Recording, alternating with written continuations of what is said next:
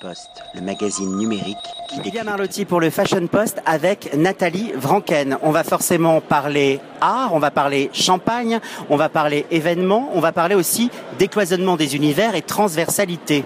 Ma première question, Nathalie, le champagne, c'est un élixir qui est intemporel. Comment est-ce qu'on réussit à l'inscrire toujours dans une modernité et dans une avant-garde? Parce que William, le champagne, c'est un moment de fête, c'est une émotion. Et cette émotion, elle change avec le temps. Et le champagne, il se doit d'être avec son époque. On a envie de champagne, c'est vrai. On boit du champagne, c'est important. Mais ce qu'il faut, c'est qu'il corresponde à un partage, à une envie de faire. Et la créativité, aujourd'hui, elle est partout, mais elle est beaucoup dans l'art.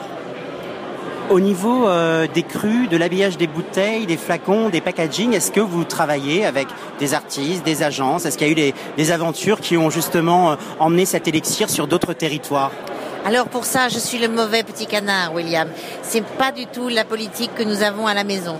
C'est-à-dire que nous produisons des œuvres pour les expériences pommeries, qui sont des grandes expositions qui ont lieu dans les caves, où nous produisons les œuvres d'une trentaine d'artistes chaque fois.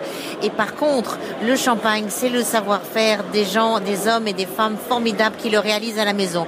Donc les artistes en liberté dans les expositions, oui à 100%.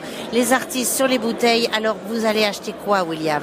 Une bouteille ou une boîte c'était justement pour ça euh, que je vous posais la question. Parce que je trouve qu'aujourd'hui, le décloisonnement des univers, la transversalité, c'est génial. Et certaines marques, pas vous, perdent un peu leurs fondamentaux. Donc quelque part, vous tenez toujours euh, les rênes de la maison, mais vous allez quand même en, rendez-vous, en connexion avec l'art. Par rapport à ces expositions, vous êtes, vous êtes connecté à, à quel artiste? Qui, qui est-ce qui vous fait justement vibrer? C'est amusant parce que là, évidemment, vos auditeurs ne voient pas, mais on est devant l'œuvre de, enfin, dans l'expo de Xavier Veillant de Canal+. J'ai une des premières œuvres de Xavier qui est en ce moment exposée au domaine Pommery qu'on avait fait ensemble il y a dix ans, qui est une soucoupe extraordinaire.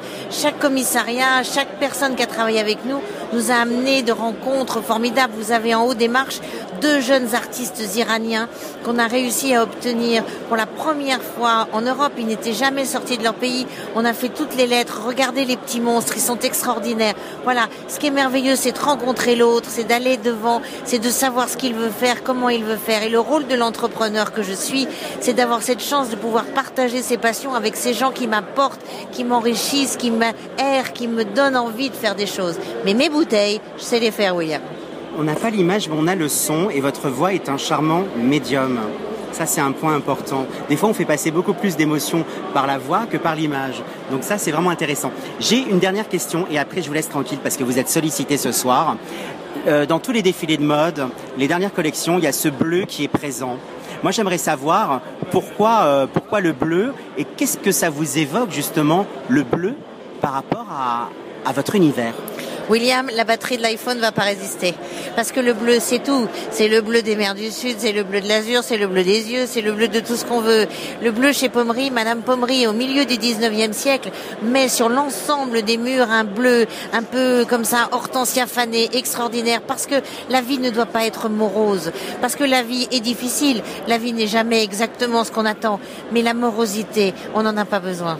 Et le bleu, c'est surtout la couleur de la vérité. Je pense qu'on a aujourd'hui, dans notre époque, besoin de vérité et de conviction. Et c'est ce que j'ai eu avec vous aujourd'hui dans notre échange. Merci beaucoup. Merci à vous, William, d'avoir pris ce temps avec moi. À très bientôt et bonne soirée. Le magazine numérique.